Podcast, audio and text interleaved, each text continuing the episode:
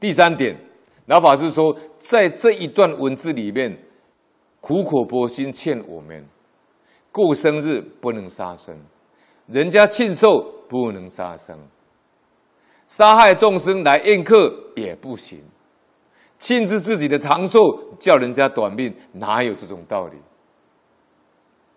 以情以理都违背，庆祝庆生杀生造的造业来庆生，诸位想想看，这合不合理？所以《地藏经》里面讲，怀孕是千万不能杀生啊！弥夜酒不能够杀生，吃肉喝酒庆乐啊！我真的都有照《地藏经》这样做啊！啊我们真的是读《地藏经》满万遍，地藏菩萨圣号满万遍。爱人在怀孕的时候，我都持《地藏经》，持地藏菩萨圣号，放生，买花供佛，印数纸的书跟大家结缘。弥夜酒的时候，我们也因因为我是求佛菩萨、观音菩萨，请观世音菩萨赐这个儿子。后来真的也如愿了，在怀孕期间，通通不能吃荤的，只要一吃荤的就吐出来，只能吃两种东西，一个水果，一个吐司。我们台湾叫吐司，叫面包，一条一条切一片一片的面包叫吐司，一样白白胖胖的，生出来是医院第二重的呀小孩啊，也很好养啊。地藏经里面讲安乐易养，但是现在的人都是听听骗不听劝，他听谁呢？他听医生的话。医生说：“你这样怀孕没有吃都是没有营养的，没有吃牛肉，没有吃牛筋是没有营养的。你必须要去宰那个鸭，老尤其是老番鸭，更有营养。”超高。你造了杀业账，通通算在母子身上，那这样生产的时候就会做一点苦报跟灾难。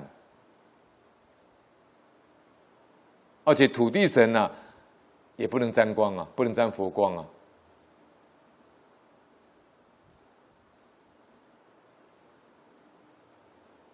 所以也有那些淡血鬼王，专门喜欢吃血的。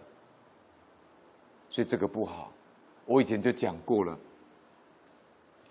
我那个莲柳林上的媳妇怀第三胎的时候，天天吃牛肉，把整个冰箱都是牛肉，而且吃牛肉都吃那个三分熟的。我们这林善师姐啊，是吃素的，她说：“哎呀，媳妇啊，你不要吃那么多牛肉了。”她说：“哎，妈妈，你不知道牛肉才有营养了。”结果小孩子生出来那一天血。血崩，血压降到三十，顺势呢啊，产生胃出血，在台北的台安医院，台安医院差一点死掉。我赶到医院去，血压已经降到三十。我跟林善讲很危险，血压只要三十就死掉了。他他说他他他他他他现在怎么办呢？现在怎么办？小孩子生出来，可是妈妈要死掉了。这些讲啊，刚才讲的，刚才我们练的这些记忆啊，千百年来碗里羹啊，牛排啊，怨深似海恨难平啊，一知世上刀兵劫，他动手术，大手术就是刀兵劫，但听屠门一半声。